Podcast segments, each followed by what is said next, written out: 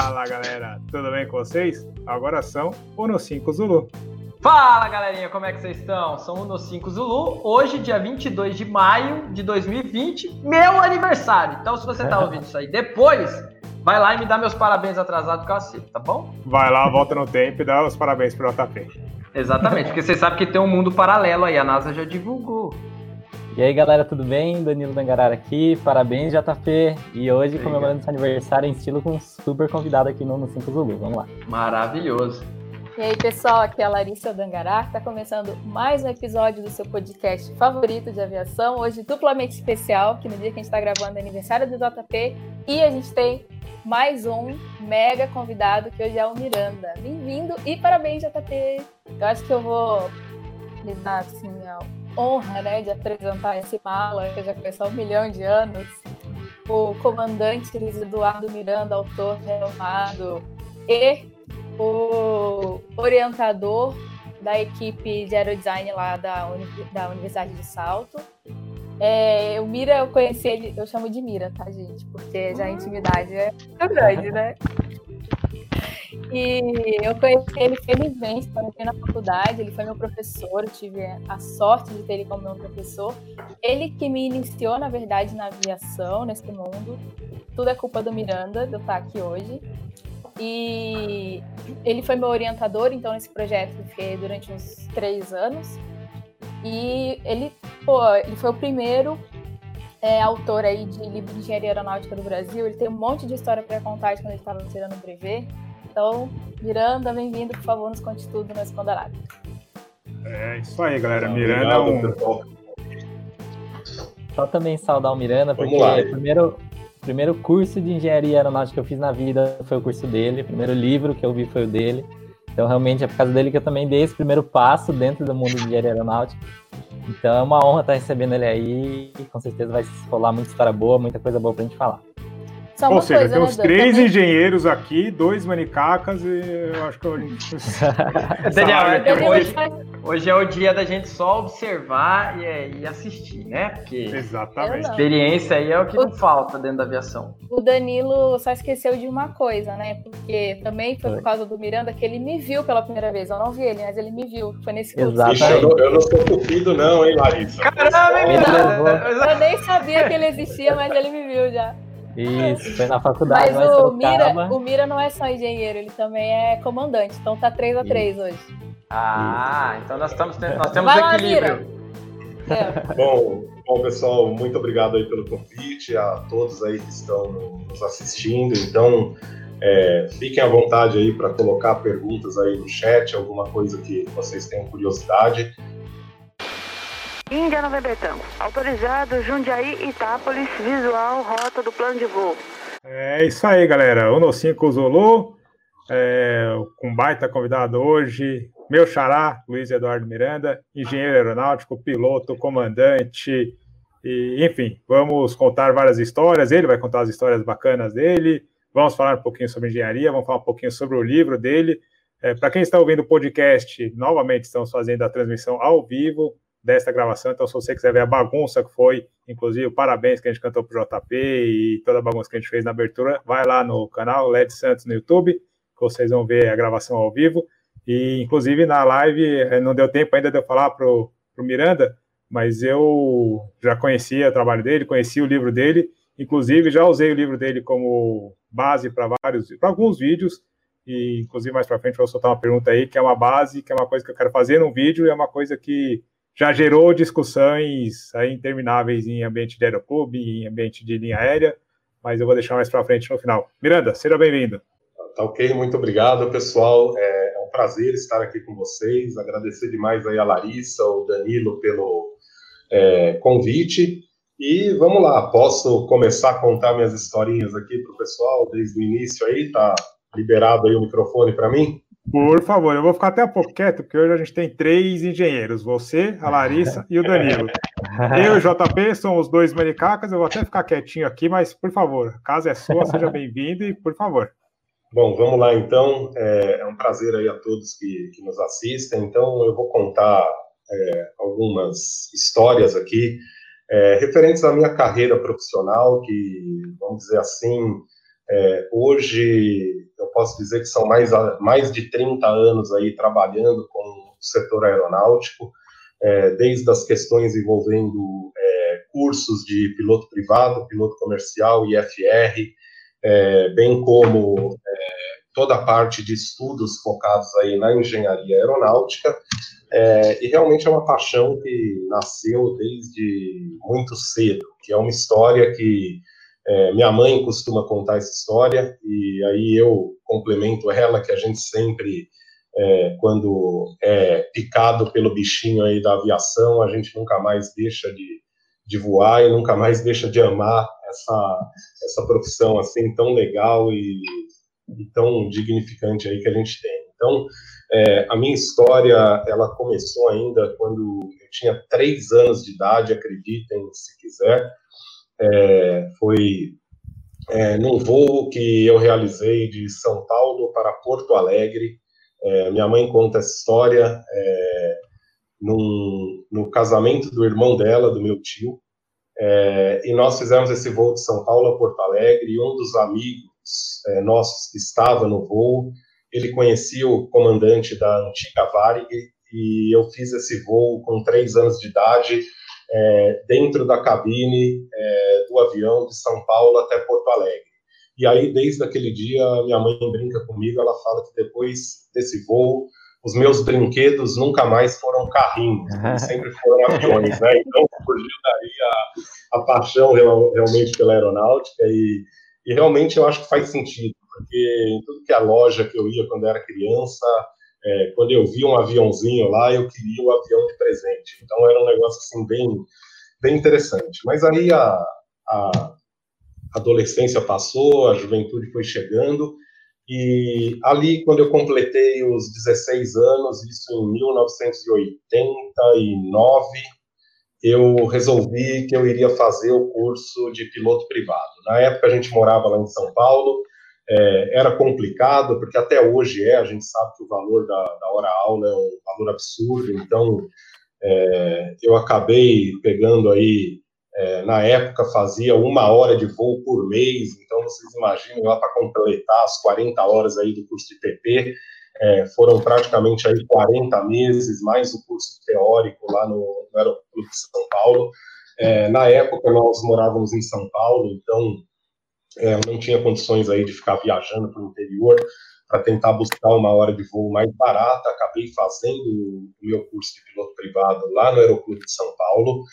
É, e para mim eu acho que foi muito legal até, inclusive porque quando a gente faz esse treinamento lá na capital, é, nós somos obrigados a decolar lá do Campo de Marte e pegar todo o setor da área controlada da, da metrópole. Então, você passa pelo controle de solo do Campo de Marte, passa pela torre e entra no controle São Paulo. Então, a gente acaba é, saindo, até você sair da área de controle, é, e aí esse treinamento normalmente era realizado lá no aeroporto de Jundiaí, ou às vezes a gente ia para um aeroporto que eu não sei nem se ele existe ainda, que é o aeroporto da Fazenda Iroí, ali próximo Opa. de Cruzes. Eu não sei como é que está esse aeródromo ainda, é, mas ali eu até vou contar uma história legal aí, o pessoal que conhece.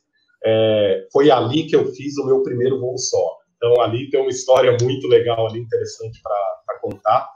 É, mas foram ali é, dois anos praticamente é, que eu fiquei trabalhando ali no curso de piloto privado.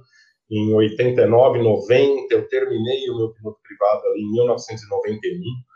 É, eu tinha na época um desejo de ser piloto, de seguir a carreira de piloto de avião na época, é, tanto que logo na sequência eu já entrei para fazer o curso de piloto comercial. É, chequei o piloto comercial em 1995, eu levei quase quatro anos ali para tirar o comercial e o IFR. É, nesse meio tempo, eu acabei indo para os Estados Unidos, eu fiz o cheque do piloto privado lá nos Estados Unidos também.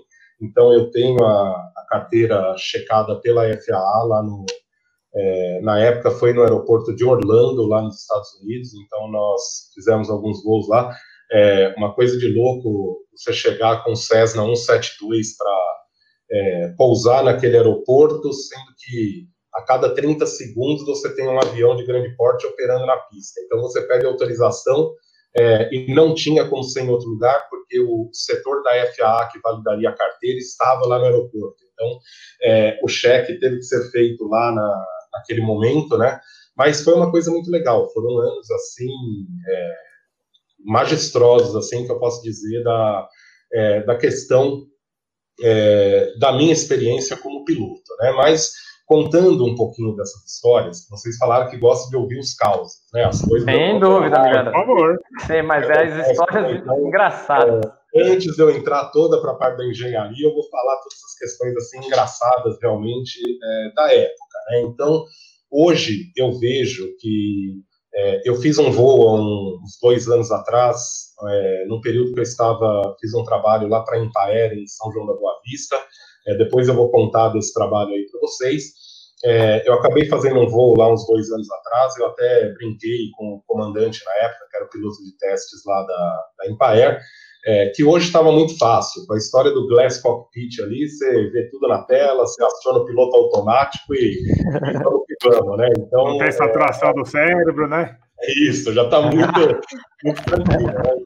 As histórias que eu quero realmente passar para vocês, embora sejam histórias de 25, 30 anos atrás, mas eu acho que é legal para o pessoal que está começando hoje na aviação entender um pouquinho de como era e o que a gente já ralou aí para chegar nessa, nessa condição que está hoje. Então, é, eu me recordo como se fosse hoje o, o primeiro voo que eu fiz é, foi num Cherokee lá do aeroporto de São Paulo, um PA-28, é, e aí eu acho muito interessante essa questão, porque é, as pessoas pensam que é muito complicado, é muito difícil, mas é, isso eu me lembro até hoje. A primeira vez que eu alinhei o avião na pista com a autorização da, da torre, você dá o motor, você deixa o avião correr a pista, passou da velocidade de stall, aquele 20% a mais, você é, puxa o manche, o avião vai sair voando sozinho ali na tua mão. Então, é, qualquer pessoa, qualquer iniciante consegue efetivamente decolar um avião no primeiro voo. Então, isso é uma coisa, assim, é, muito legal, muito gratificante, a hora que você sente que é, você puxou o manche, o avião respondeu e você está conseguindo voar. Então, é, eu me recordo muito, assim, até hoje, aí foram alguns períodos ali, algumas horas de voo, até que eu conseguisse é, realizar o, o, primeiro pouso. É, e aí, dali para frente, mais algumas horas, e aí vem aquela primeira história, assim, engraçada que todo manicaca tem no, no dia do seu batismo, né? Então, é, saí num sábado de manhã, eu estava sempre acostumado a voar com o mesmo instrutor, porque a gente pegava amizade lá, e aí eu sempre voava com ele. Infelizmente, não me recordo o nome dele agora, porque já fazem muitos anos, mas saímos no sábado de manhã ali do campo de Marte, é, decolamos com sentido ali para a Fazenda Iroí. Então, atravessei todo aquele sistema, posição pedreira lá em São Paulo, passa lá pela zona leste de São Paulo, até chegar ali próximo a Mogi das Cruzes. Na época, o aeroporto com uma pista de terra, é, ele tinha um pequeno hangar lá, pista curta de terra com uma caixa d'água na cabeceira da pista. Para quem conhece... Não nada. Lá, Mudou nada. Falar, nada, nada, nada, nada, nada. Aí pousamos lá, né, com o Cherokeezinho, aí descemos, fomos lá tomar um cafezinho tal, no, no, barzinho que tinha lá dentro do, do hangar. E aí, nesse momento, ele me deu a chave do avião e falou: ó, vai lá que você vai fazer o voo solo, né, cara? Aí você tem aquela sensação de alegria, de tremedeira na perna, de tudo que acontece junto. Você fala: puta, agora já era, eu vou ter que voar sozinho, né? Era o que eu queria e o cara tá, tá me dando a chave do avião aqui na mão, né? Mas vamos lá, né? Eu peguei, encarei, entramos no, no avião, liguei, fui lá para a cabeceira da pista, tudo checadinho, tudo bonitinho, é, pistinha curta de terra. Falei, ah, vamos meter um flapzinho aqui para decolar melhor, né, cara? E belezinha. Baixei um pouquinho do flap ali e subi, né? Fiz lá, fiquei uma meia hora voando, porque aí, a hora que você tá lá em cima, aí você sente aquela liberdade, você fala, puta, eu tô sozinho aqui no, no avião agora, é a primeira vez, vamos fazer aqui o que, vier na telha, né? Então, fiquei lá uma meia hora, quase 40 minutos voando, e aí veio para aproximação, né? E aí você já vem com aquela coisa na cabeça, né? Você fala, puta, pista de terra, curtíssima, uma caixa d'água com 10 metros de altura na cabeceira da pista, e eu vou ter que pousar esse cara agora para não fazer feio, né? E aí, lá, né, cara? Entrei, fiz um, fiz um circuito, comecei o circuito e fui lá embaixo. Eu falei, deixa eu começar a aproximação lá embaixo, porque se der alguma porcaria lá, eu arremeto o avião antes de, antes de passar a caixa d'água, né, meu? Aí, beleza, vim aproximando, tranquilão, caixa d'água chegando, passei lambendo a caixa d'água ali, acho que passei uns 5 metros acima da caixa d'água. Só que, para quem conhece, logo que você passa a caixa d'água, a pista já está praticamente colada ali bem na frente. Então, passei a caixa d'água, falei, vamos garantir. Dei uma glissadinha no avião. Para quem não conhece o termo, aileron para um lado, leme para o outro. O avião dá aquela derrapadinha e começa a descer. Fiz bonitinho a glissada, a hora que cruzou a cabeceira da pista, alinhei e pousei, né? Dá até aquele alívio, né, cara? Você fala, Ui! O estômago, até, o, estômago né, o estômago deslancha, assim, falar. Ah. Vamos mas, lá, mas falar que uma caixa d'água é, é melhor do que um posto de gasolina. Lá na final de Rio Claro tem um posto de gasolina. é, mas, mas aí foi assim, pessoal, muito legal. Eu fiquei super feliz ali na época e até para vocês terem ideia, todas as condições lá de voo visual.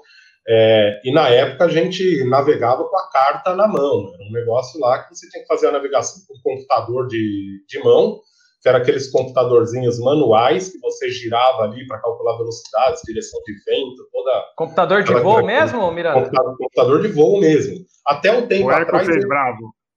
Até um tempo atrás eu tinha o meu guardado aqui. Aí eu acabei fazendo uma limpeza em casa e acabei me desfazendo dele, porque senão eu mostraria aqui no vídeo para vocês aí o, o negócio funcionando, né? Então era coisa de louco mesmo, né? E aí foi essa questão do primeiro voo, né? E aí depois foram vários, alguns voos solos aí de, de navegação nesse esquema, traçando toda a trajetória na carta, porque hoje a gente tem todo um sistema de GPS aí, na época não, você traçava na carta, calculava no, no computador de voo, entrava dentro do avião com aquele puta mapa de um metro quadrado em cima da, da, tua, da tua, mão lá aberta em cima de você, né, para poder ver você estava. E tudo que é instrumento analógico lá no painel do avião, o máximo que você tinha era um bloqueio de NDB, né, meu? Você cruzava lá em algum lugar o sinal de rádio lá e ele indicava para você que você estava passando em cima de algum lugar, né? Então era é, esse tipo de questão assim que, que na época era muito legal. É, aí, como eu falei, há um tempo atrás eu fui fazer um voo ali na Empaer e realmente mudou muita coisa. E o engraçado é que eu fiquei muitos anos sem voar, só que você não desaprende, é igual andar de bicicleta. Eu entrei no avião, eu decolei, eu voei, eu aproximei somente na hora de pousar que o piloto de teste lá da Embraer pegou, da, da é, pegou o avião, porque eu falei, ó, agora eu não estou seguro, pega aí para realmente poder fazer o... Não quis dar catrapo? Oi? Não quis trapo, falou? Ah, não, não, não, Falei Testadinha no trem de pouso, vamos ver se é bom. Não, não. Vamos ver se é bom o trem de pouso. Tem, tem, até uma história lá, qualquer dia, Larissa, pessoal, vou apresentar para vocês aí o André lá da Sector. Na época o André trabalhava na, na Empaer, e ele tem uma história muito interessante. Ele foi fazer um voo de teste lá e o, o trem de pouso literalmente quebrou o trem do nariz quando eles pousaram na pista. Ele correu a pista inteira lá, arrastando o nariz no chão, cara. Então, é, vale a pena né, contar essa tá parecendo, Tá parecendo Daniel, velho. Manda aí, qual ah, avião um, que é? Era um, era um dos aviões de teste da Empaer na época. Eu não é. me recordo a sigla que eles usavam. Não era um avião que estava em operação. E o André tem essa história para contar. Mas aí, pessoal, se tiver indo demais, vocês me falam, mas eu tenho bastante coisa assim, né? Pra, não, pra pode, contar. pode ir que eu tô adorando. Eu tô adorando. Eu só ia falar que esse avião aí não pode ir na mão dos manicaca, né? Imagina um avião desse na mão dele. Ah, plantava, né? Meu Deus, os caras iam fazer um buraco. Na mão, o trem de pouso ia quebrar na hora do cheque externo. Ó, é bem sua cara mesmo, né? Assim, e são coisas assim muito, muito loucas. E, e, eu acredito que até hoje aconteçam essas histórias de é, com o pessoal que está aprendendo a voar. Porque quando a gente começa a criar asas realmente, a gente é, sente aquela liberdade do voo. E aí É, logo na sequência, eu entrei para fazer o curso de piloto comercial, como eu comentei com vocês. Na época, é, nós tínhamos que fazer várias horas de voo, e aí a gente começava a dividir avião, dividir horas, fazer um monte de loucura lá na época para conseguir essas horas de voo. E teve algumas situações assim muito interessantes na época. Nós é, sempre voávamos, voávamos, voávamos num mesmo grupo, porque a gente queria aquele ciclo de amizades, então é, a gente tinha quatro amigos lá que a gente sempre reservava lá um tupi na época do, é, dos voos aí de, de piloto comercial, é, para fazer esses voos. E por duas vezes nós fizemos um voo na época até Porto Seguro, na, na Bahia, só que esses dois voos têm é, histórias assim alucinantes para contar e que não dá para deixar de, de, se, de, se, falar como foram esses voos. Então, é, vocês imaginem assim o primeiro deles, a gente combinou, puta, esse feriadão aqui, nós vamos lá para Porto Seguro. Vamos pegar o avião lá no Aeroclube de São Paulo, vamos baixar para Porto Seguro, planejamos tudo antes Vamos lá, abastecimento no Santos Dumont, no Rio de Janeiro, depois a gente abastece em Vitória e vamos direto para Porto Seguro. Ô Miranda, posso te perguntar Oi? uma coisa? Oi. Naquela época você conseguia fazer o arrendamento da aeronave do Aeroclube e, e passar pernoites com ele? Não conseguíamos, porque hoje não é mais possível. Eu acho que eu, é, é, assim, eu não, não vou confirmar porque eu não tenho a informação concreta, mas eu acho que hoje não. Nem no Aeroclube de São Paulo? Será que é, nem, não, no Aeroclube de São Paulo é que eu tô, tô falando mesmo. Eu acho ah, que não. Na época, Antigamente... tinha, acho que tinha uma frota lá de 40 ou 50 aviões na época. Ah, então, então ah, tá explicado. Caramba. Agora então faz um pouco mais de sentido, porque que não, talvez não possa. Porque a gente conseguia ficar, às vezes, se você quisesse ficar a semana inteira com o avião, não, não havia problemas. Tá é, é, era muito tranquilo essa questão do Legal.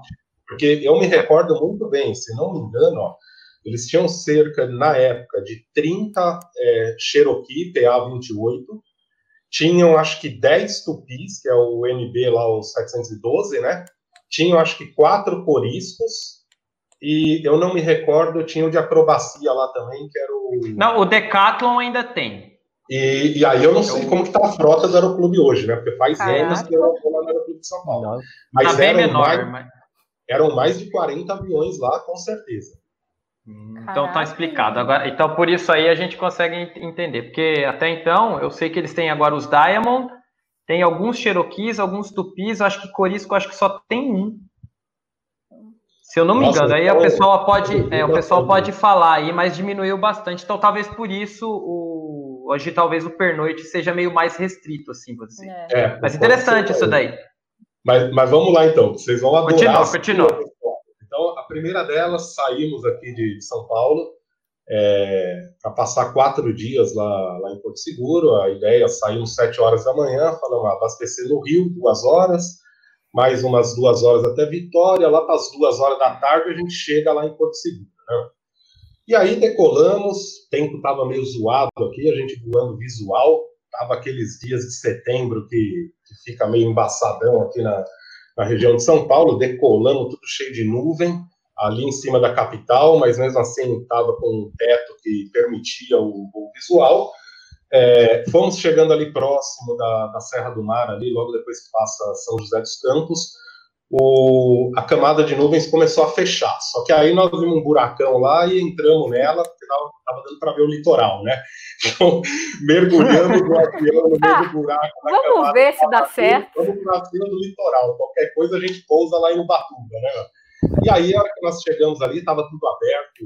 É, realmente, aí fomos até o Rio de Janeiro, muito bonito quando é, você está chegando ali no Rio, realmente é, é show quando você entra ali é, contornando o Pão de Açúcar, passa em cima da Ponte Rio-Niterói. É, a navegação mais bonita que tem é o Rio de Janeiro. Tem não tem ali, ali não tem. Si é bonito, ir para o Rio de Janeiro foi a navegação não mais bonita. Não é porque eu sou carioca, mas realmente. ai, Aliás, ai, ai, ai, no canal. Ai, ai. Aí é uma... o canal tem a missão Rio de Janeiro, quem quiser ver, vai lá, tem toda a série, desde o planejamento até o voo em si, pousando no Santos Dumont é. 172. É o catrapo do Daniel lá no Santos Dumont. O catrapo foi na volta, já não tinha bateria na câmera mais. O pouso lá no Santos Dumont foi um pousão. o meu pior pouso do planeta Terra foi no Santos Dumont. eu, eu, tenho, eu tenho umas fotos assim, muito legais, porque a hora que nós chegamos lá realmente estava espetacular. Mas aí vocês vão ver assim que a, a história era, era muito interessante, porque é, cada um dos, dos que estavam dentro do avião faria uma perna do, do nosso voo, né? E, e aí nós trocamos ali no, no, no Santos Dumont. É, eu tinha saído de São Paulo ali no, no Santos Dumont, aí um outro colega nosso é, pegou. É, e aí o que, que aconteceu? Nós decolamos com sentido a Vitória. E aí imagina um bando de manicaca dentro do avião, você não sabe ler carta direito, você não sabe fazer nada. Decolamos lá Dumont, próximo abastecimento em Vitória.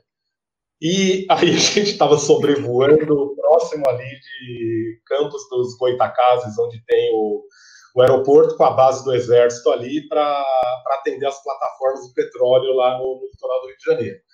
E na carta, se você olhar por ali, você tem uma área restrita e nós não nos atentamos a isso. E a gente estava voando hum. dentro da área restrita, é, pegaram a gente no radar lá, o, a torre de campos mandou o avião pousar. Ainda bem que mandou pousar, né? Quando nós pousamos, Ainda bem que não chegou a bater. É o comandante da aeronave, manda o comandante subir aqui. Aí você imagina quatro moleques de 18 anos dentro do avião, né, cara? Aí subimos lá, obviamente, os caras entenderam, né, cara, que era avião de aeroclube, não sei o quê, mas deram aquela comida de rabo geral e falaram, beleza, vai embora e vai, fica esperto aí com as cartas, tudo, né? Aí decolamos de novo, mas aí já é, decolamos, seguimos o voo lá para Vitória, pousamos em Vitória, tudo normal, só que aí já estava um atraso, já era quase meio-dia e pouco, né? Abastecemos lá o Tupi lá em Vitória e rapidinho decolamos para Porto Seguro. Aí chegou no meio do caminho, e aí vejam, essa foi a, a primeira tentativa de ida lá para Porto Seguro. Chegamos lá no meio do caminho, passando ali no norte do Espírito Santo, um pouquinho antes de chegar em Caravelas, fechou geral o tempo, e a gente voando no, no visual. É, na época você fazia um plano de voo, a gente estava com um plano de voo para chegar lá em Porto Seguro. É, começamos a baixar, baixar, baixar. A hora que nós vimos, a gente estava voando a 500 pés acima da praia. Nossa. A gente estava nos baseando pela praia. É, loucura de moleque, aquelas coisas que eu falo, ó, não façam isso, não sejam loucos desse, desse ponto. É, e aí nós olhamos pela carta, a gente estava na altura de São Mateus, ali no, no Espírito Santo, e no litoral tem um rio que deságua ali no, no, Oceano Atlântico, ali na região de São Mateus, e esse rio passa exatamente por São Mateus, onde tem um, um aeroporto lá. E para vocês terem ideia, São Mateus fica a uns 20 quilômetros ali mais ou menos da praia. É, o tempo estava tão fechado que nós chegamos no aeroporto de São Mateus sobrevoando o rio, porque a gente não tinha instrumentos para voar IFR no avião, ninguém sabia voar IFR, nós fomos contornando o rio para chegar na cidade de São Mateus. E aí, Praticamente um rally aéreo. É, meio loucura mesmo. né? rally, é. Coisa que você pensa você fala, puta, as loucuras que eu já fiz na vida, é só Deus mesmo para me segurar aqui. só Deus no mais. E aí, pousamos lá em, em São Mateus, aí não tinha como ir para frente, nem para trás, nada, beleza, vamos ficar aqui, né? Cidade não tinha nada, um fim de mundo lá no meio do Espírito Santo é, na época, né? Hoje São Mateus é uma cidade bem maior, mais evoluída Sim. já, mas na época não tinha nada lá. É que nasceu e... bastante fábrica para lá, né? É, com certeza, Larissa. Eu tive lá uns quatro anos atrás para dar o curso lá e a cidade realmente evoluiu muito. E aí, para vocês terem ideia, a gente não tinha celular, não tinha nada, e eu precisava avisar a torre é, de Vitória que a gente tinha parado no meio do caminho porque senão os caras iam ver pelo plano de voo que a gente não chegou em Porto Seguro, os caras iam falar que os caras caíram lá no meio do Atlântico, né? Deus que me livre, credo, velho. no resgate que tem que buscar lá. na época, pegamos um orelhão lá e telefonamos para o aeroporto de Vitória, né? Para avisar, ó, cancela o plano de voo aí, que nós estamos aqui em São Mateus. Não deu para prosseguir, né? E aí cancelaram tudo, tiveram que ficar dois dias em São Mateus, aí nosso feriado já foi pro pro saco, né? Não tinha mais o, o que fazer. É, no domingo de manhã, voltamos para São Paulo, mesmo caminho, abastecendo em Vitória, depois paramos para abastecer no Santos Dumont, só que todo mundo tinha que trabalhar na segunda-feira. Aí vê a loucura que nós fizemos, cara. Vê, vê a doideira que foi feita. Chegou no Santos Dumont, fechou geral o tempo, não dava para decolar para São Paulo, não tinha condições de decolar para São Paulo. Bom, fecha o avião aí, todo mundo tem que trabalhar. E aí, o que, que nós vamos fazer? Vamos largar o avião aqui e depois a gente vem buscar, né? ah, JP, você entendeu agora por que não tem mais pernoite? Eu acho que a vida tá fazendo um pouco mais daí, sentido. É culpa do Miranda, velho. Como que nós vamos para São Paulo, né, meu? Aí os caras lá, seis horas da tarde, a gente lá no Santos Dumont no domingo, né, meu? Como que nós vamos para São Paulo, né, cara? Ah, vamos lá na sala IS, se decolar alguém para São Paulo, a gente pede carona, né, cara? Entrando na sala IS. Eles lá, aeroporto. Daqui a pouco é do lado da cara... pista, da 02, assim, ó. Daqui a pouco entre os caras da FAB, cara. Os caras da FAB iam decolar com o avião bandeirante para São José dos Campos, cara. Aquele bandeirante do exército com os banquinhos tudo na lateral do vidro, né, cara? Sim, se cara, sentindo paraquedista, né, né? Pedimos carona, viemos de bandeirante até São José dos Campos, cara. O bandeirante Não. da FAB, aquele camuflado do exército. 8 horas da noite, chegamos lá no aeroporto de São José e pegamos um ônibus ainda para chegar em São Paulo 10 e meia da noite, né, cara? O avião ficou lá no Rio de Janeiro até quarta-feira, que aí foi, foram dois dos nossos colegas lá, pegaram outro avião em São Paulo. Você vê as loucuras, cara. Nossa. Foram lá, deixaram o cara lá e voltaram com dois aviões para São Paulo. Aquelas coisas de, de, louco assim, que não dá para entender, né, cara? Umas coisas assim muito malucas. Eu acho que só de estacionamento lá, você já vai pagar uma grana.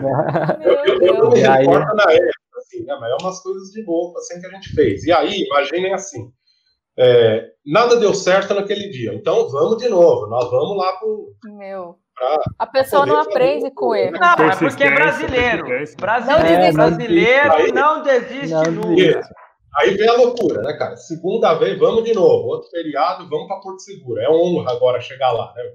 Era carnaval, Miranda? Vez. Não. Não, não, era um desse feriado de setembro aí. Nós fomos em ah. setembro ah. e fomos em novembro. Não, porque, porque a vontade mesmo, eu achei que era um carnaval, não. né? Um é, carnaval em Porto Seguro. Mas é, então, eles começaram em setembro para chegar lá no carnaval, entendeu? É. Ah, do ano seguinte. Quando, quando a gente tem 18 anos, é todo dia um carnaval, meu filho. É, tudo é, né? Ah, tá, eu, tava empolgado com essa sempre... gente feijó na Via Show, é. Tá, Imagina pra ah, Petapé seguro, cara. Não, Daniel, isso aí você não lembra, não, Daniel. E aí, eu acho que a gente tá lá hoje. No 7 de setembro e depois no dia 15 de novembro nós fizemos uma loucura de novo. Aí vamos de novo, vamos. Então, beleza. Fomos Maravilha, chegamos lá do jeito que era para ser programado. Rio de Janeiro, é, Vitória, duas e meia da tarde, pousamos em Porto Seguro, né, cara? Aí ficamos três dias lá, puta beleza, lindo, né, cara? Vamos embora. Que alegria! Né, Axé Moá, né? Domingão de manhã, depois de fazer tudo lá, tomar todas, aprontar tudo lá em Porto Seguro, vamos embora, né, cara? Chegamos no outro dia, domingo de manhã, vamos, pousamos em Vitória, abastecemos, aí fomos para o Rio de Janeiro. Chegou no Santos Dumont, a gente viu que começou a fechar tudo de novo, né, cara? Eu ia fazer a perna de São Paulo, do Rio de Janeiro para São Paulo, né, cara? Então, aí peguei os, né? pegamos os caras lá, falamos, cara, abastece logo esse avião aí, vamos decolar, né, cara? Vamos decolar, tem que fazer, né, cara? Cara, decolei ali do Santos Dumont, sentido Pão de Açúcar, fiz a curva à esquerda, virei à direita para sair ali na barra, virei, entrei navegando ali para Copacabana, Ipanema, para aqueles lados lá, seguindo, né, cara? É, hora que nós olhamos para trás, cara, fechou geral e fechou geral para frente. Então, é, vocês estavam no único lugar possível. Estava mais ou menos ali na Barra da Tijuca, próximo de Jacarepaguá. Fechou tudo para frente, fechou tudo para trás, cara. É, eu chamei a torre do Santos Dumont de volta, o cara falou para mim, é, nós estamos fechados para pouso e decolagem visual. A gente voando ali próximo da barra, né, cara? Aí olhei no mapa, falei, cara, o que, que tem aqui perto? Jacarepaguá, Jacarepaguá. a gente engraçado. Aí eu olhei base de Santa Cruz, né, cara? Cruz. Chamei a torre de Santa Cruz, né, cara? Chamei a base aérea de Santa Cruz. Aí eu falei para os caras, ó, acabei de contactar Santos Dumont, eles falaram que não dá para retornar, a gente pede autorização para pousar em Santa Cruz, é, mesmo sabendo que é uma base aérea militar, né? E, e aí eles autorizaram, pousamos lá em Santa Cruz, é, só que aí imagina a loucura de novo. Eu já começo a dar risada porque vem a coisa na memória, né, cara? Vai lá, lá vai largar o avião lá de cara, novo. Lá vai... acabamos, acabamos de pousar. Eu saí da pista, cara, mas saí para a pista de táxi. Entrou uma picape do aeroporto na frente do exército e atrás da picape tinha uma placa enorme escrito: siga-me. Falei, puta, agora o cara é bom. Vou levar ele pra cadeia do exército aqui, né, cara? Tá sendo conduzido aqui pra prisão. E aí fomos lá, né, cara? Seguindo a, a picape, ela parou lá, lá próxima da torre. Aí, cara, o pessoal foi muito gente boa, recebeu a gente muito bem lá. É, só que depois daquele dia, o, depois daquela tarde, o aeroporto não abriu mais, porque realmente fechou. E nós tivemos que dormir na base de Santa Cruz. Eles colocaram a gente lá no, no alojamento e nós acabamos voltando para São Paulo apenas na segunda-feira pela manhã. Então foi um negócio bem louco, assim, que é, mais uma que a gente passou nessa, nessa viagem também. Mas são coisas, assim, inesquecíveis, né? São coisas muito legais, assim, da época. É, eu gostaria de ter histórias para contar hoje, assim, da atualidade, e logo eu terei, né? Porque eu vou começar novamente aí, fazer algumas horas de voo aí para é, retornar aí com, com as minhas carteiras, mas fora isso, tem a questão também, isso é uma coisa muito legal de, passar para o pessoal também, quando eu estava fazendo meu curso de IFR, foi uma coisa muito interessante também, é, na época a gente voava às vezes com o painel fechado, Ô, Miranda, nessa época, do, nessa época de Porto Seguro não tinha nenhum dos meninos que tinham IFR, mesmo sendo PP? Não, não, assim, não, não. Todo mundo PP visualzão. Todo mundo PP visual e o avião também ele não tinha. Não era homologado. Ele não era homologado ah. para voar IFR. Ele só tinha que os analógicos. O máximo que tinha era um horizonte artificial ali, que era o máximo ah, então era totalmente. tava no... Aquela aventura, aquela aventura de manicaca mesmo, né? Que... Então, menino, vou te falar que eu nunca tinha ouvido essa história. Para mim, eu tô aqui como espectador inédito ah, dessa história. Tá, ela nunca tinha ouvido essa, essas histórias. Nunca tinha. E aí vieram algumas coisas assim na minha cabeça. Primeiro, né? É que eu sou bem pobre mesmo, porque quando eu era mais nova, qual que era a aventura? Ah, vamos botar quatro amigos na no carro para descer para Mongaguara, umas coisas assim no carro. E aí, Danilo até pode lembrar aí, um, um certo ex-amigo nosso tinha pegado a Blazer, a gente já estava chorando que ia ter que pagar, que a gasolina da Blazer era, gastava. Aí eles não. Eles não, é no avião, entendeu? Ai, sabe como é que é, né? Duas vezes. Nossa, era uma vez no ano. Não, São Paulo para Porto é. Seguro, né? É, é. Ô, Daniel, a gente ia aqui. Acho que a viagem mais longa que a gente fez foi a gente feijó mesmo, né? Foi. Caramba. Aí, quer dizer, ao nível, né? Assim, tipo, ai, bota quatro amigos no avião e a gente vai para Porto Seguro. Para Porto é, Seguro, a Chemoá, né? É, é sei lá, como é que é o nome. Não é, tem, eu só tô sentindo isso. Aí, assim. Um pouquinho da minha dignidade lá nesse lugar. Ainda mais todos, todos nós já. Todos nós. Eu não. Né? eu não era nascida ainda nessa época, gente. Não, mas Larissa, eu achei a ainda existe. JP da live hoje que é aniversário mas dele, tá? Senão eu tirava. Né? É, Olha, JP. você, pelo, me... JP, pelo menos, pelo menos um dia sem ditadura, né? É. E, e aí, Ou serão os outros. É. é. Continua aí, Miranda. Vamos lá, aí tem algumas histórias já da, da época do IFR, tem, e isso eu acho muito legal de contar essa história, porque eu cheguei a fazer, eu assisti o, o programa de vocês é, quando vocês falaram naquele dia do simulador de voo. Eu lembro quando o Danilo falou, e eu treinei num simulador de voo daqueles, onde você ficava numa cabininha fechada, é, com um painel analógico lá na tua frente, é, uma carta de navegação na tua mão, e, e o, a tua trajetória era plotada em cima de uma máquina. Então você ia Isso lá no Aeroclube de São Paulo? Eu, no Aeroclube de São Paulo. Então eu fiz algumas horas ainda nesse simulador é, no qual você tinha toda a trajetória do voo plotada é, em cima de uma mesa.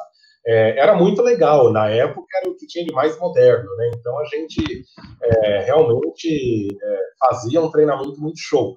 E aí, nos voos, teve uma outra situação muito interessante também. É, eu não sei, eu estou até um pouco desatualizado, eu não sei se isso ainda é, viável nos dias de hoje, então vocês me falem se realmente é, ainda existe essa questão. Teve uma das vezes que eu estava retornando do voo é, IFR, do treinamento, a gente fazia o treinamento aqui em Viracopos, em Campinas. É, na época, o aeroporto de Campinas era morto, você podia vir aí que não tinha ninguém.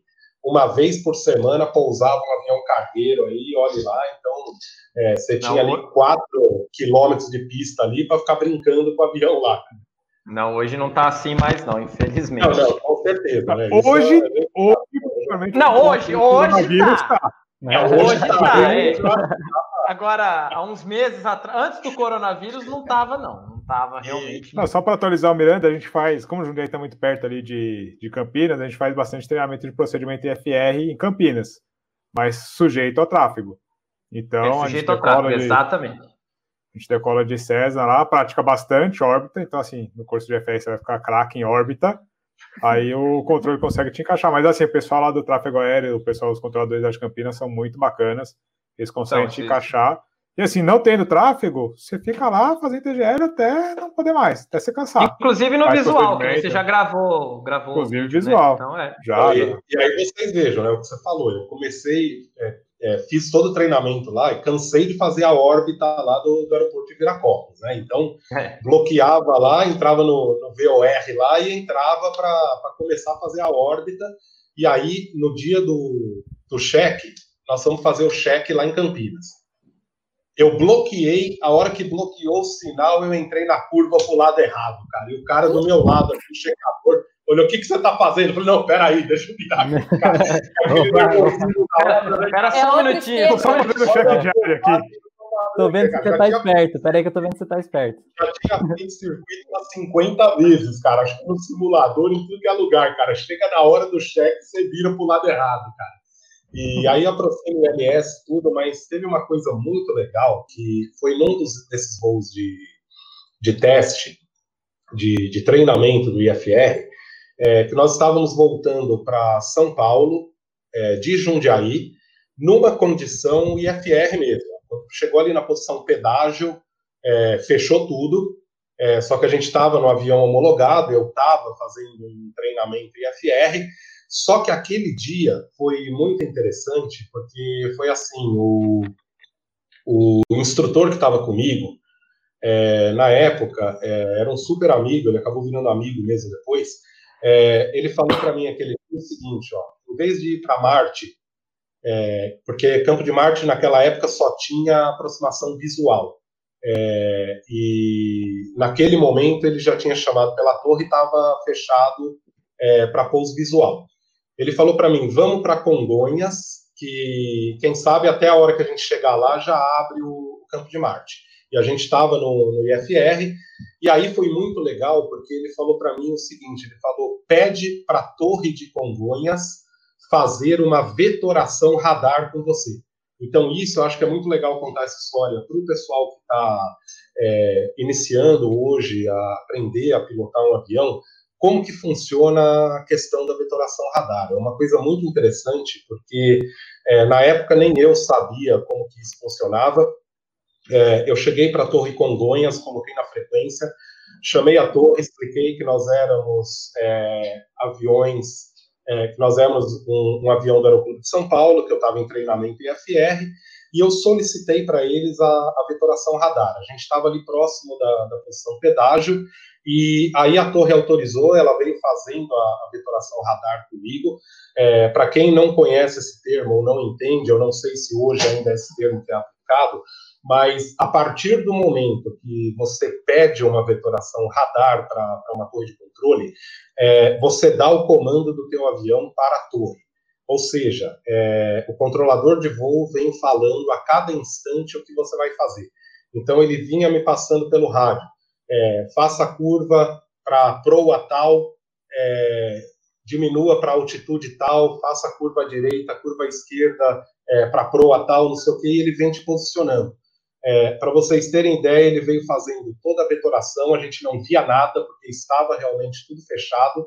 É, quando nós saímos da camada, nós estávamos a mil pés de altitude, alinhado com a pista de, de Congonhas. Foi muito legal você ver você sair da camada é, e o controlador de voo te colocar exatamente alinhado com a pista. Então, é, isso aí realmente é, é muito interessante. E aí, só para concluir esse, esse ponto, a gente é, não pousou em Congonhas, porque a hora que nós saímos da camada, é, já estava aberto ali uma condição meio que visual para ir voando até o campo de Marte. E aí nós avisamos que íamos arremeter e que iríamos pousar no, no campo de Marte. E aí nós fomos é, voando ali no visual até o campo de Marte e acabamos pousando lá. É, mas essa história é muito legal. Para o pessoal que está iniciando hoje aí na aviação, é, a questão da vetoração radar é um negócio assim, espetacular. Eu acho isso uma coisa tremenda, é, você colocar a confiança é, da tua pilotagem na mão do controlador de voo. É, é sensacional, Hoje existe a vetoração a radar, vetoração. É, mas até por conta de fluxo de tráfego aéreo, às vezes o próprio controlador faz a vetoração radar para manter a separação ali. É, de fato, é assustador para quem está dentro da aeronave. Mas, comigo nunca aconteceu, ou uma que eu acho que é mais assustadora ainda que é a aproximação PAR. Ah, não é. Depois, depois, quem quiser, procura no, no YouTube aí. É uma aproximação muito mais utilizada no meio militar também. Mas isso que você fez, Miranda, que foi te trazendo até a final da pista, numa aproximação PAR, ele te traz até o toque na pista, condição 100% fechada, como se fosse um LS CAT-C, e o cara vai te falando, ó, 2 graus à esquerda, um pouco acima da, da rampa, ligeiramente acima da rampa, 2 graus à direita. E nos vídeos que tem, até por conta de serem aeronaves militares, que tem o capacete fechado com o respirador aqui, o rádio, você escuta até a respiração do piloto ficando tensa, aquela respiração pesada, até o momento que ele enxerga, assim, ele enxerga 100 pés acima da pista e vai para o toque. Mas até é. o toque, o controlador, aí o controlador fala, ó, a partir de agora não responda mais, apenas siga minhas orientações. 2 graus à esquerda, é, ligeiramente acima da rampa. Aí vai, ó, no eixo. Aí o cara vai no eixo, na rampa, tudo certinho. Até, é assim, assistindo é desesperador, imagina estando dentro da aeronave. Galera, aí depois procurei, é uma coisa que eu não vou poder mostrar no canal porque nossas aeronaves não têm condições de fazer, isso é, é bem raro de acontecer também. É, é, mas assim, são sistemas, inclusive, que são fáceis de instalar. O pessoal consegue, com duas antenas lá, o pessoal consegue transformar um aeroporto VFR, que às vezes precisa, por alguma condição de, de emergência, transforma no aeroporto Full IFR, com aproximação PAR, com mínimos super baixos, só instalando as antenas ali na cabeceira, claro, estudando os obstáculos aí ao redor e tal. Mas é uma operação que o Exército faz, não sei se faz com frequência ou não, se alguém aí vendo pode comentar. É bacana, dá medo, mas é bacana.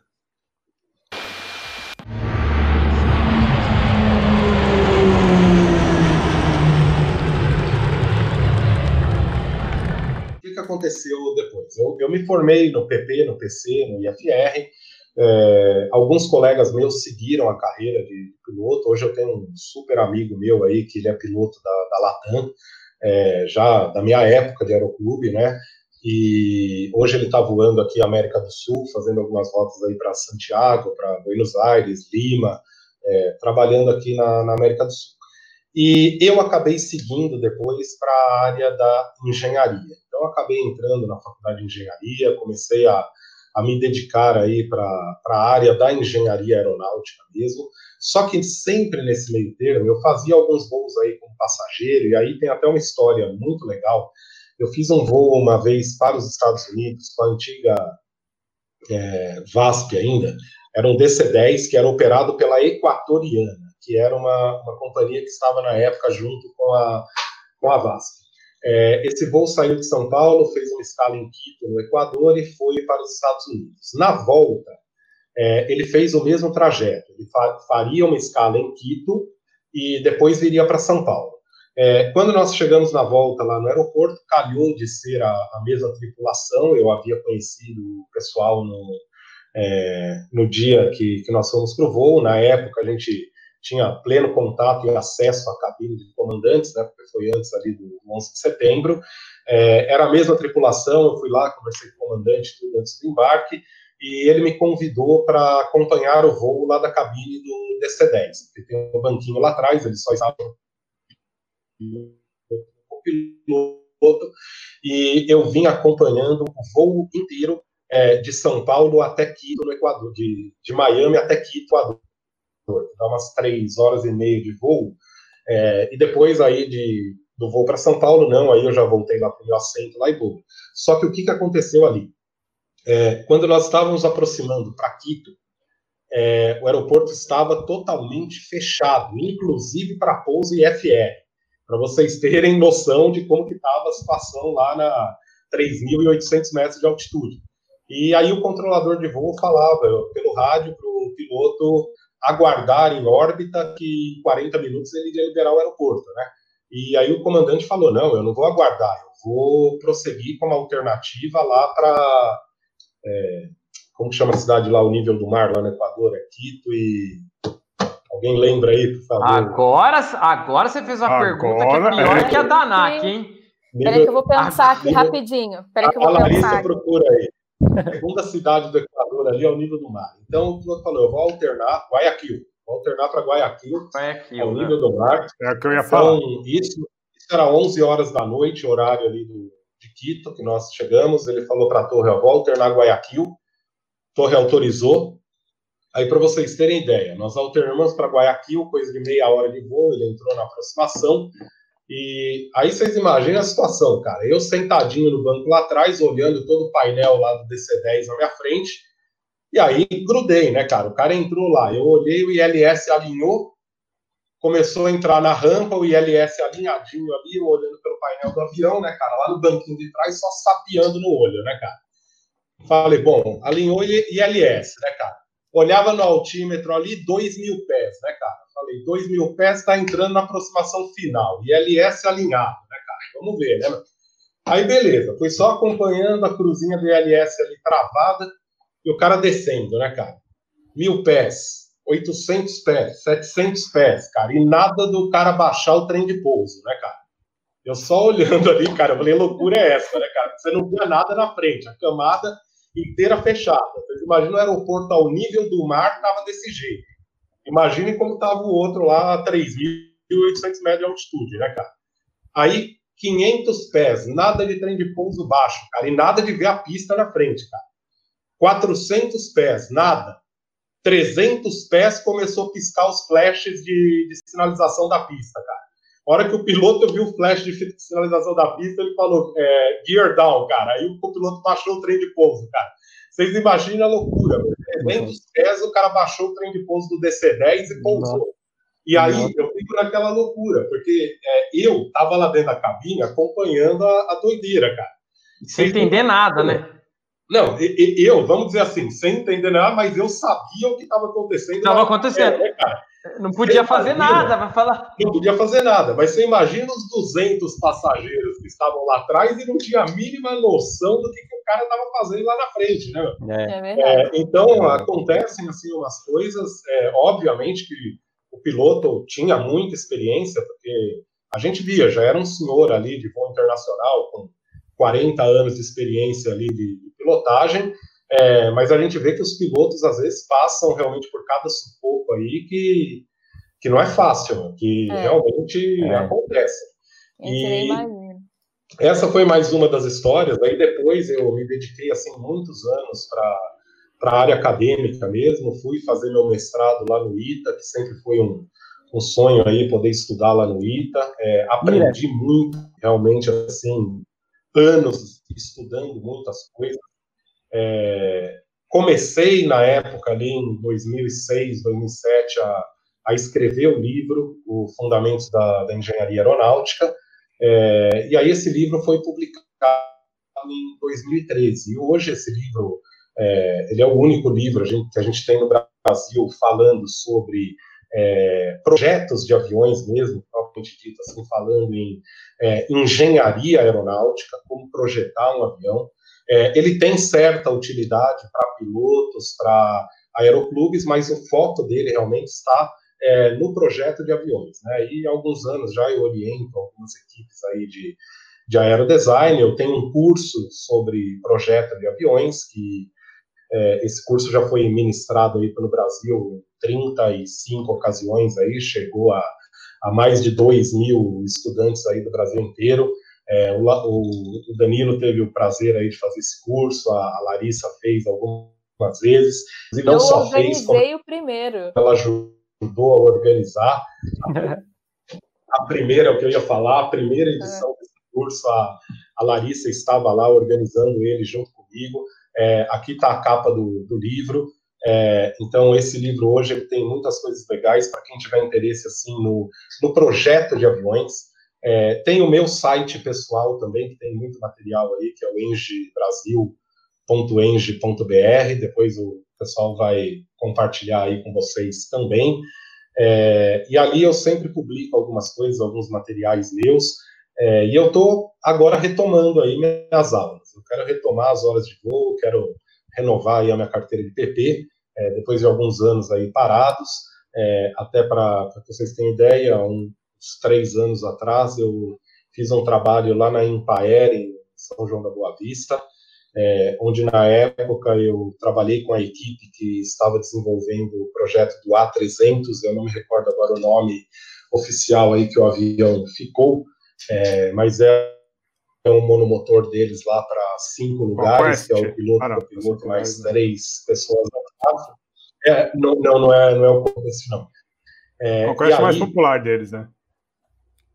É, esse avião é, é, o mais, é o mais, é o que já estava na linha, né? Que era o mais é, já de produção antiga, né? E esse é um novo, é um novo lançamento que eles estavam aí no mercado. E na realidade todo o projeto aí de desempenho e estabilidade e controle desse avião, é, eu acabei meio que coordenando ali a, a, o desenvolvimento dele. Então foi um trabalho muito legal ali no ano de 2015, 2016 que que eu trabalhei lá com eles, peguei muita amizade lá com, com o pessoal, e vira e mexe eu tô lá em São João da Boa Vista, agora batendo um papo mais lá com o, com o André, né, o André lá da, da Sector, que ele tá inclusive com um ultraleve lá, novinho aí, que acabou de sair é, da linha de produção aí, não sei se o pessoal já viu, que é o Quantum, é, muito legal o ultraleve que ele criou e tá é, a empresa aí começando também. Então, tem algumas coisas interessantes. É, inclusive, o André é o nosso piloto aí de aerodesign, né? Ele que tem pilotado os aviões aí ah, da, da, equipe de aerodesign aí para nós. Então, estou fazendo os caminhos aí, né, Larissa? Fazendo a integração aí com o pessoal. Mas eu acho que a, que a história é essa. Né? Eu tenho muitas coisas aí para contar, mas se deixar eu ficar falando aqui, nós vamos ficar 24 horas aqui para mas é papo, né? Mas é o papo do é o, é o papo do aviador, né, Miranda? Começa e aí puxa um, papo, fala é, outro. É. Conheci o, o livro do Miranda, conversando com meu amigo Rafael Puccini, que é aluno nosso lá do Aeroclube, e a gente estava conversando Grande. sobre um vídeo que eu quero fazer, que eu quero mostrar na prática, e, inclusive, eu me baseio, muitos vídeos que eu faço, a galera já sabe, eu já falei isso, eu me baseio em vídeos internacionais da galera lá de fora e tal. E tem um conceito que é o conceito da velocidade de manobra. Uma dúvida, se você perguntar para o piloto de aviação geral, piloto tipo eu, assim, que sou piloto de Cezinha, ou JP, que é piloto de Cezinha, ou até instrutores de voo, pessoal mais experiente, velocidade de manobra, se é uma velocidade máxima ou uma velocidade mínima. Se você perguntar, fizer essa mesma pergunta para pilotos de aviação gerais, vão te dar uma resposta. E se você fizer essa mesma pergunta para pilotos de, de, aviação comercial, eles vão te dar outra resposta. Tendem a dizer que uma velocidade de manobra é uma velocidade mínima. Abaixo daqui você não pode fazer manobras com a aeronave.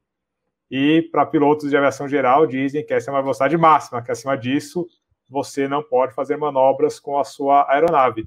E aí estava discutindo isso com o Puccini, conversando, falando sobre isso e ele até me mostrou seu livro, ele tem seu livro, foi quando eu conheci o seu trabalho, e ele, me mandou uma foto lá da página que você comenta sobre isso no livro, e a gente começou a debater sobre isso. Se você quiser falar um pouquinho sobre isso, sem entrar muito na parte técnica, para não deixar ó, muito chato. Bom, vamos lá então. Primeiramente aqui, ó, eu vou comentar rapidamente aqui, é, esses dois diagramas que estão é, representados aqui, basicamente são os mesmos. É, é, do avião que eu trabalhei lá na, na Impaer. Inclusive, esse diagrama foi o foi enviado para a ANAC para ela certificar o avião. É, então, ele está todo fundamentado na norma da FAR, parte 23, que recomenda é, alguns elementos aí para que a gente faça a questão de é, manobras e rajadas. Então, primeiro, o que, que significa, é, falando em termos da engenharia aeronáutica, o tal do diagrama VN é, de manobra e rajada? É, ele representa um gráfico que mostra para o piloto, para o projetista, durante é, o voo ou durante a fase de projeto do avião, qual é a relação que existe entre o fator de carga, representado pela aceleração da gravidade, e a velocidade do avião. Então, vejam que acontece. Eu posso voar abaixo da velocidade de manobra? Posso. Só que aí as minhas manobras vão ter que ser muito mais suaves. Por quê? Porque quando eu baixo da velocidade de manobra, eu começo a me aproximar da velocidade de stall do avião. E vocês já sabem o que acontece com a velocidade de stall. Para ir baixando mais essa velocidade, o que, que eu tenho que fazer? Reduzir o motor e levantar o nariz para manter a altitude que eu estou voando. Conforme eu vou fazendo esse tipo de caso, é, eu começo a me aproximar da velocidade de stall. E aí eu não posso ficar é, fazendo manobras bruscas, porque percebam que o fator de carga começa a diminuir.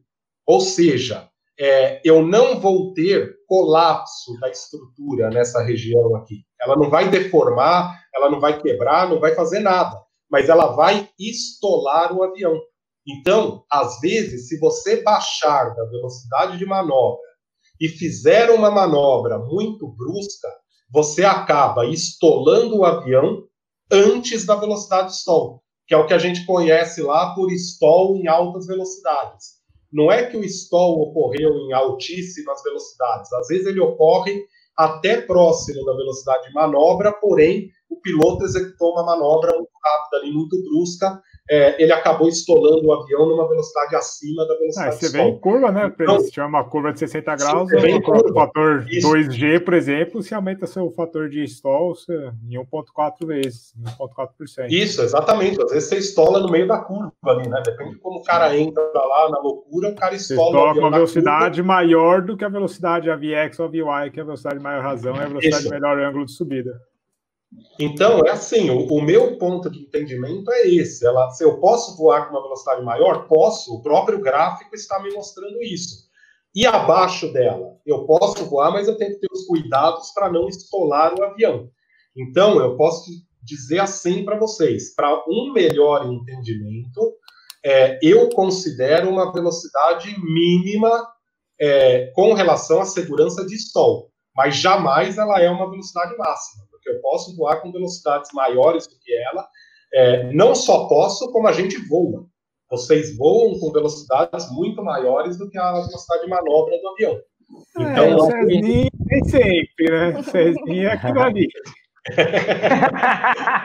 Ela só acaba sendo máxima, Mira, se você está falando é, em termos do fator de carga que você tem isso, um, um seu, sua meta ali de fator de carga. Isso, né? se aí, você é... começar a zoar na, na manobra, aí obviamente isso, ela, é. ela, vira uma velocidade máxima. É. Por isso que é um diagrama de manobra e rajada, né? Você tem que é um ver dia... a velocidade e você isso. tem que ver também a carga. É. As duas coisas é, trabalham juntas. Então, é, é uma coisa legal, assim, tem muita coisa interessante, aí já é, talvez o, o, o público, o pessoal às vezes fique com algumas dúvidas, mas é, eu tentei explicar algo da engenharia do projeto do avião é, de uma maneira que seja é, compreendida. Não, pô, foi uma baita aula aqui, mais Mas do é, que eu esperava, inclusive com gráfico e tal. Aliás, ó. Miranda, Miranda. Pra é- galera que tá, pra galera que tá ouvindo no podcast, é, foi uma explicação simplificada aí. O Danilo teve que cortar um pouquinho para porque teve muita explicação visual no gráfico. Mas se quiser ver a explicação completa, dá uma, vai lá no nosso canal mais ou menos em uma hora e vinte e sete da live, que tem um pouquinho antes, né? Começou um pouquinho antes. É, uma hora e vinte, mais, ou menos. É. Que aí tem a explicação, ele mostrando nos gráficos, né? O Miranda mostrando nos gráficos o, o que é, explicou de forma reduzida aqui na, no podcast. Obrigado pela explicação, show de bola. Acho que deu para responder, né? Bom. E vale fazer um vídeo mais aprofundado disso aí, bora fazer junto. Não, Sim. com certeza. Vamos, vamos eu acho que ainda seria melhor demonstrar isso aí em voo.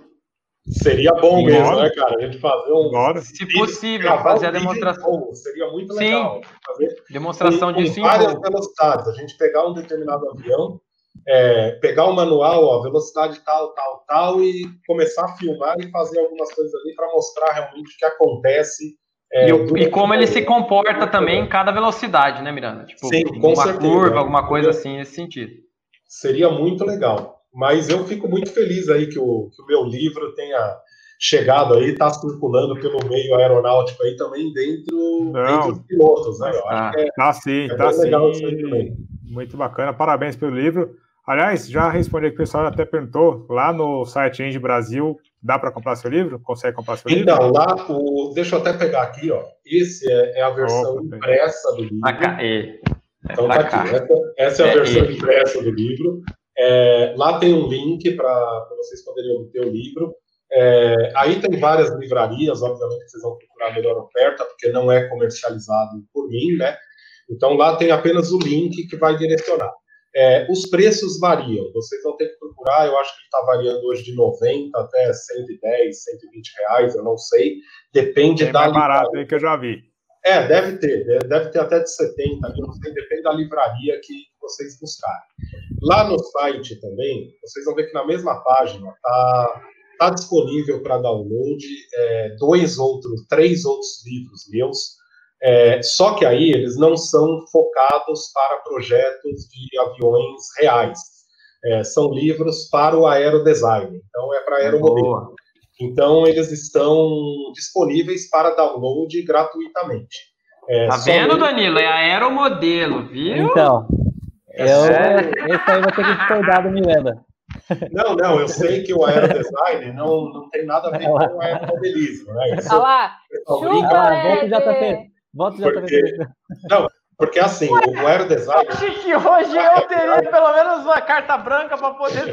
Foi, foi o Miranda que falou, cara, não fui eu. Não, não é. É que Ele eu acabei, eu acabei colocando o termo até para o pessoal que, que mexe com o aeromodelismo. Entendi. Né? Porque, entendi.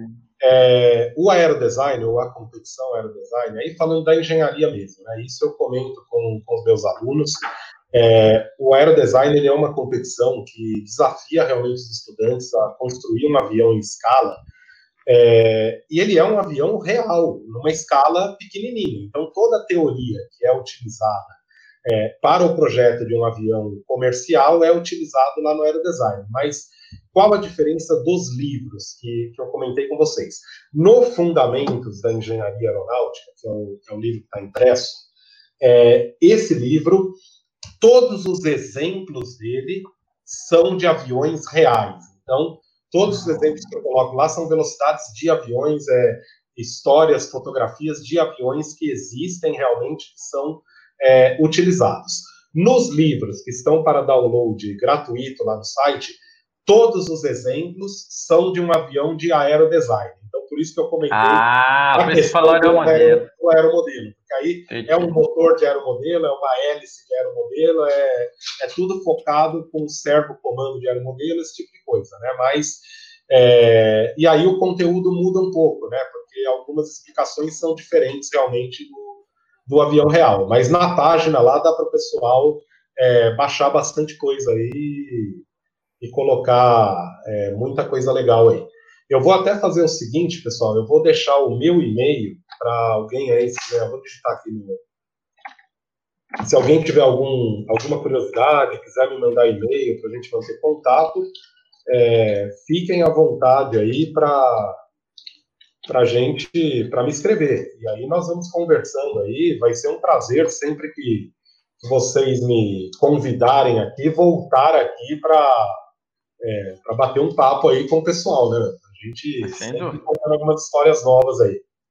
Bom demais. vai ser um prazer. Se você quiser voltar aí para contar histórias, para falar de engenharia, para dar outra aula igual essa que você deu para gente, vai ser um. Será sensacional. Não, eu vejo alguns comentários que estão vindo aqui, a Lilian, agradecer aí pelo comentário. Eu não imaginava que eu alcançaria assim tanta, tantas pessoas assim com essa breve explanação aí que eu passei, mas tem muita coisa legal. O Danilo e a Larissa me conhecem já há alguns anos aí, eles sabem que tem muita coisa legal aí para poder passar para o pessoal. Não, show de bola. Vamos responder as perguntas da galera que está aqui no Vamos. chat? Vamos! Oba! É, tem algumas aí que o, o Bruno Lima eu, fez, eu não achei. É, pergunta, isso, eu achei, eu achei. Você achou? Se quiser, não, eu sei a pergunta porque eu anotei aqui, mas não vou conseguir colocar na tela. Ah, mas quer tá, fazer? Não, então fazer aí, JP, já que você achou. Não, não, aí. não, é porque eu, eu anotei também. Eu fui, eu fui copiando e colando num é, cantinho é, aqui para poder falar. Eu, na última live eu já percebi que some tudo, então eu já fui anotando. É. Nossa, mas você o... tá hoje, é você o Faustão? Antigamente era Larissa o Faustão. mas faça aí você, você. Pronto, agora a gente consegue ir em paz aqui. É sempre. Nem no aniversário do Nem no aniversário eu tenho paz nisso. Mas faça Bruno você, Lima tinha perguntado sobre vetoração radar, que Miranda estava contando a história. Ele tinha perguntado se vetoração radar pode ser utilizada.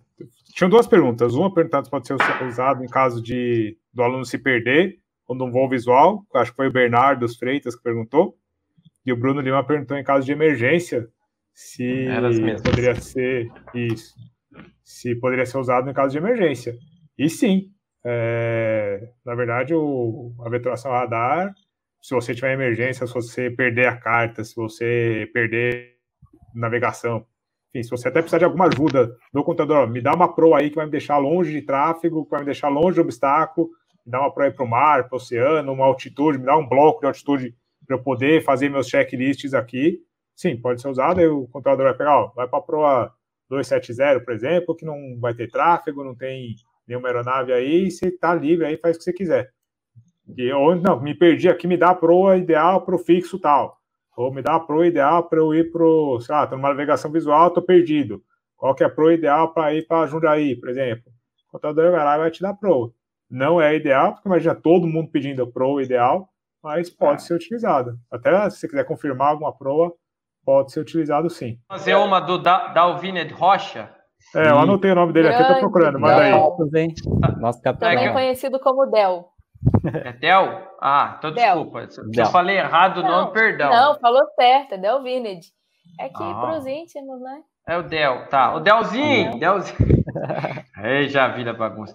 Não, mas ele fez uma pergunta para o Miranda na seguinte explanação. É, a formação em engenharia acrescentou na formação de piloto, Miranda? Ou vice-versa? É, isso que eu ia falar também. Os... Ó, é. Vamos dizer assim, foi exatamente um, um, complemento perfeito. Por quê? Eu digo assim no, no complemento.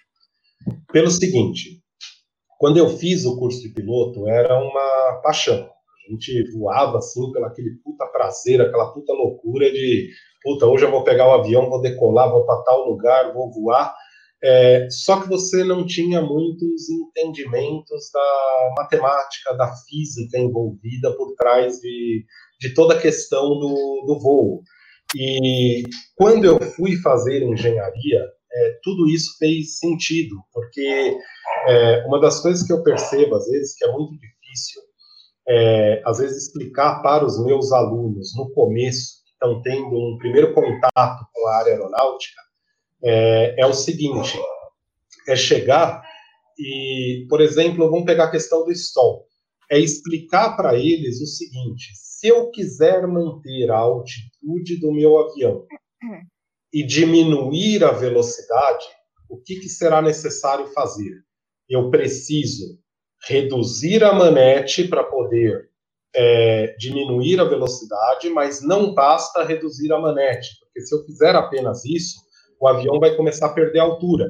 Em conjunto com esse movimento, eu tenho que levantar o nariz do avião para aumentar o ângulo de ataque da asa.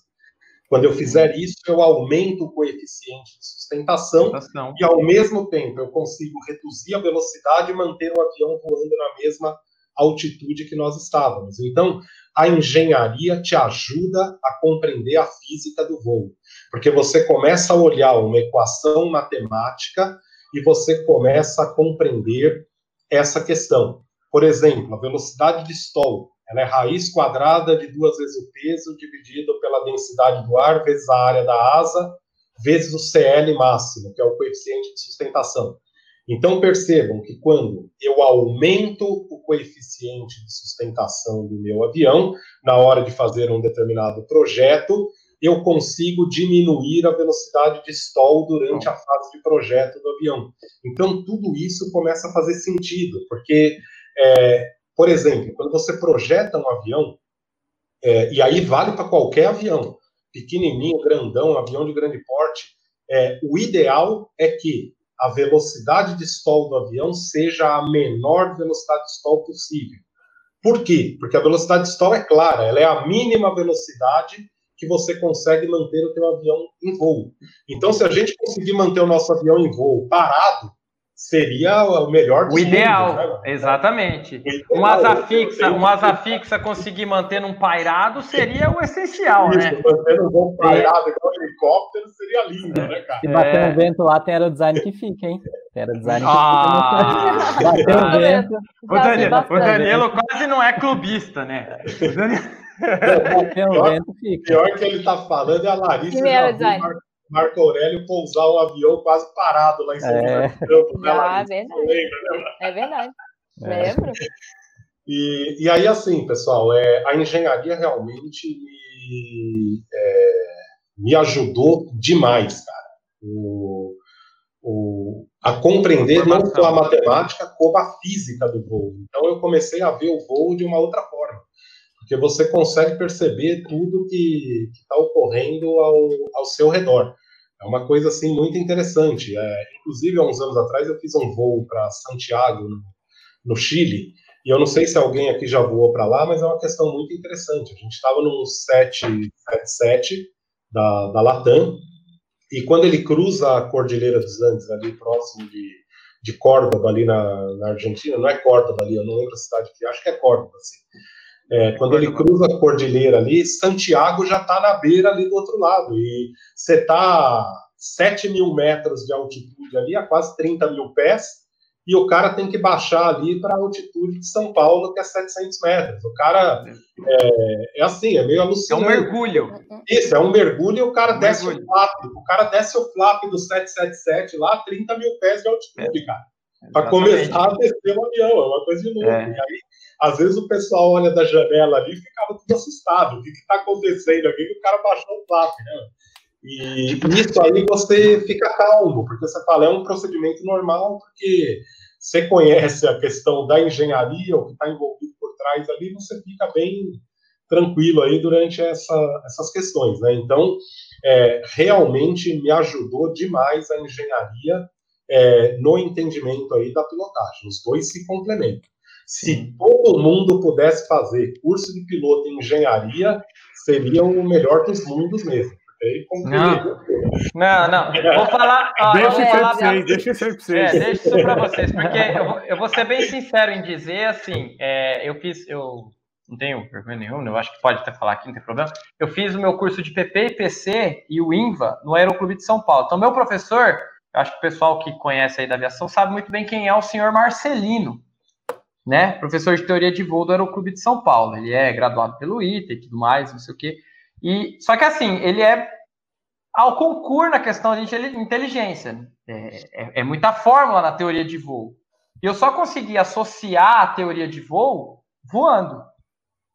Porque exatamente como o Miranda falou. Então, por exemplo, velocidade mínima de controle. Se eu tenho que reduzir a potência e aumentar meu ângulo de ataque para manter a velocidade de voo, né, sem perder a altitude, fazia mais sentido eu enxergar isso na prática do que simplesmente enxergar isso na teoria. Uma coisa acabou complementando a outra. Então, acho que se a pessoa vai faz engenharia e depois vai fazer o curso de PP, PC, whatever, que for, vai complementar, porque eu senti que fica um pouco mais fácil de você entender, entendeu? Ó, eu digo o seguinte, eu já falei em outros, em outros vídeos aqui, inclusive no, na última live com eu falei também, com a Indianara eu falei também. Fazer voar é mais difícil que voar. Projetar é mais difícil ainda. ainda, então, muito mais. Deixa isso aí para os engenheiros, aí os mecânicos arrumam e a gente quebra. Exatamente. Obrigado, Daniel. É isso mesmo. A gente lê o manual e fala, ó, não pode passar disso aqui, viu? Então, vamos embora. José Marmotel, que também não, é, é legal, mestre né? aí, professor também, manja pra caramba. Cálculo a gente sabe um pouquinho, não tanto quanto você, obviamente. Mas cálculo de engenharia, rapaz. Que nem o Miranda não, falou é aí, legal, a raiz quadrada ver, né? de 2 elevado não sei o quê, vezes o coeficiente. eu já fiquei aqui, ó. Tipo a Nazaré, sabe aquele vídeo? Pensando assim. Você entendeu muito bem, exatamente para que lado que tá vindo o negócio, porque... É para quem é novo aí e não conhece, o José Marmotel, ele tava com uma foto ali, se não me engano, ele tá segurando na mão ali um computador de voo. Computador de voo. E do outro lado, não é uma calculadora, é uma navegadora, se não me engano. As primeiras é, navegadoras já... digitais que, que apareceram na época. Por isso, Pode ele ser. Me, me confirme aí se realmente é isso. Se é uma calculadora. Esse é um computador de voo. É porque, porque, na verdade, é computador de voo de aviação, ele é um isso. computador de voo que ele é adaptado de outras aplicações, né? Que servem para fazer várias conversões, várias, várias uhum. coisas. É, é, um eterno regra de três aquilo ali, né? Isso, é um eterno regra de três, que inclusive. Exatamente, é um você relógio, pode jogar qualquer escala ali. Ele... Alguns Sim. relógios de pulso possuem um computador de voo ali na, no ar dele. Eu não sei se o pessoal conhece aí, mas ele tem alguns relógios ali da Citizen, da, da Oriente, eles têm um computador de voo no aro do relógio. Isso aí é muito comum. O pessoal que conhece. Vou pegar aí, o melhor tá, computador de voo que eu já usei. Pode olhar. Tá. Vou pegar. Tá aqui, ó. Cadê? é, ah, louco, hein, Daniel? Hoje em dia. Hoje em dia tá fácil. Tá lá, é, Por isso que eu admiro mais ainda vocês. O Claudinei Souza, ele fez lá no começo uma pergunta, ele perguntou assim, qual a parte mais difícil de ser um engenheiro aeronáutico? Eu queria só complementar, para você comentar também é, os maiores obstáculos no aprendizado de engenharia aeronáutica e também no ensino de engenharia aeronáutica. Bom, vamos lá. Então, é, a minha carreira, assim, como engenheiro, ela veio, é, logo que eu me formei, eu fiz um, um trabalho, eu fui fazer meu mestrado lá no ITA também, e durante esse período eu fiz um pequeno trabalho lá dentro da Embraer que envolvia o que eu estava pesquisando na, na, época. Depois eu acabei saindo da Embraer, fiquei cinco anos na Volkswagen trabalhando na, na indústria automotiva, mas sempre a minha paixão foi a aeronáutica. Então eu nunca deixei de, de estudar a parte aeronáutica é, e fui me aprofundando. A dificuldade é assim, é, eu não digo dificuldade, mas sim é, força de vontade em aprender, buscar. Eu tive que ser meio autodidata aí muitas vezes, aprendi muito lá dentro do ITA, mas teve muitas coisas que eu tive que buscar sozinho. É, até hoje eu não conheço tudo, tem um monte de coisa aí que eu não sei. Todo dia eu estou aprendendo, estou estudando, estou buscando novos conhecimentos aí, mas a dificuldade que eu digo é, é vencer a tua própria inércia. Você tem que chegar um dia e falar, cara, eu vou estudar, eu vou aprender, eu vou me debruçar no livro aqui e vou me virar, eu vou dar um jeito de, de aprender isso. E uma coisa importante, quando você aprende de verdade, você não esquece mais. Você pode ficar 10 anos, 20 anos sem ver aquilo lá, a hora que você pegar o negócio, você vai conseguir rapidamente relembrar. É como uma pastinha, é uma pastinha que fica gravada lá no HD da tua cabeça. Uma coisa igual você faz lá no Windows e, e guarda. E uma coisa que realmente ajuda demais é quando você aprende alguma coisa, quando você é, é, estudou, aprendeu, é você passar isso para frente. Eu acho que a missão nossa aqui na Terra é, é, poder transmitir. Eu jamais vou deixar o meu conhecimento guardado numa, numa gaveta.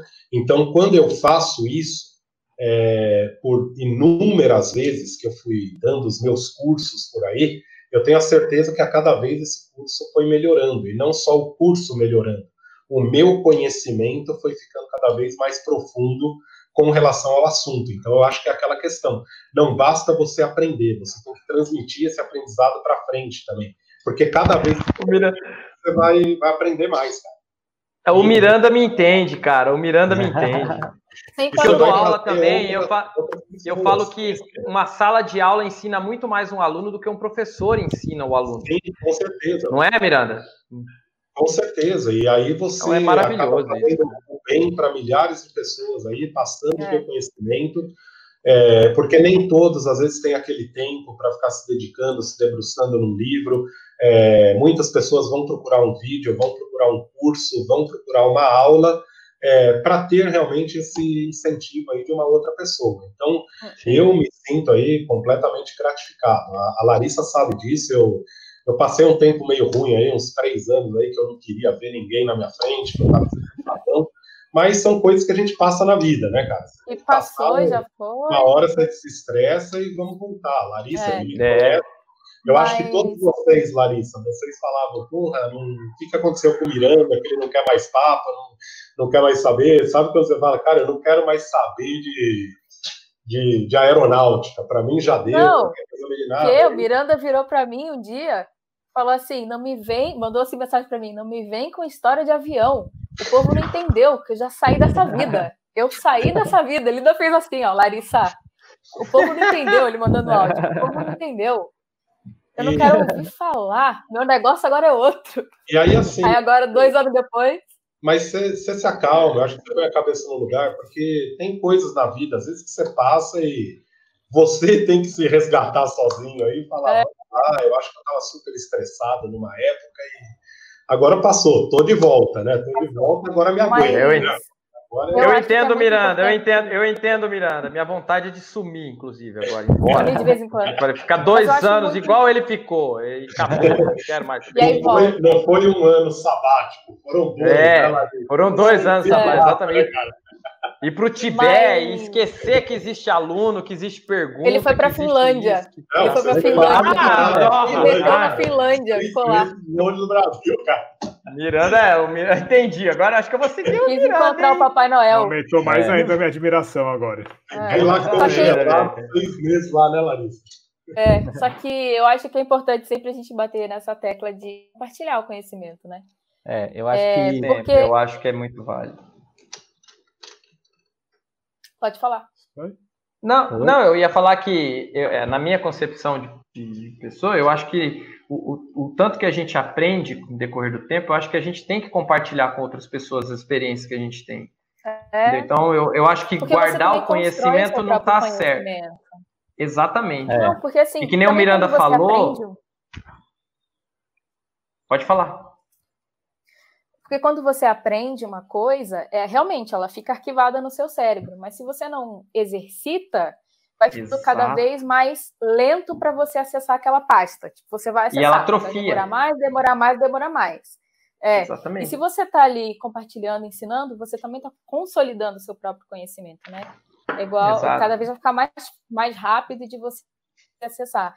Eu vejo mesmo pelo design de novo, mas na época do Miranda, imagina, eu fazia todas aquelas contas. Esse livro, a primeira edição, eu e a Débora, Débora Mestrinari, se você estiver assistindo. Tem um exercício do que... livro que foi elas que fizeram. Um não, vários. É. A gente fez vários na parte de desempenho. É que fizeram para resolver. A gente que resolveu. Elas fizeram. A gente resolveu. Eu botei ele no livro lá. Montou. É. E aí, e, e, assim, hoje eu vejo assim, é, acabou eu vim trabalhar em outras coisas, não, não faço mais projeto, conta. E quando eu voltei para o aerodesign agora como comissão, hoje eu fui é, ver relatório dos meninos, como que na minha época o que, eu, o que eu sabia e hoje o que eles fazem é tipo dez vezes mais do que eu fazia na minha época. Então você vê que por estar num ambiente de fomentar, é, eles foram construindo uma, uma inteligência e passando conte, é, conteúdo e, e, consolidando conhecimento, e, e, hoje é uma coisa enorme, assim, que na minha época, há cinco anos atrás, não, não, não era nem metade do que eles fazem hoje, né? Danilo pode Isso. confirmar. É, eu acho que assim, é, é, um eterno revezamento de passagem de bastão. Você pega essa corrida já andando. E ela andou é. bastante. Às vezes você vê assim, uns, a gente pega uns papers, algumas coisas de 1950, 1960, o pessoal já estava estudando muito. Então, assim, você pega isso correndo, pega esse bastão e vai, e você vai entregar para alguém.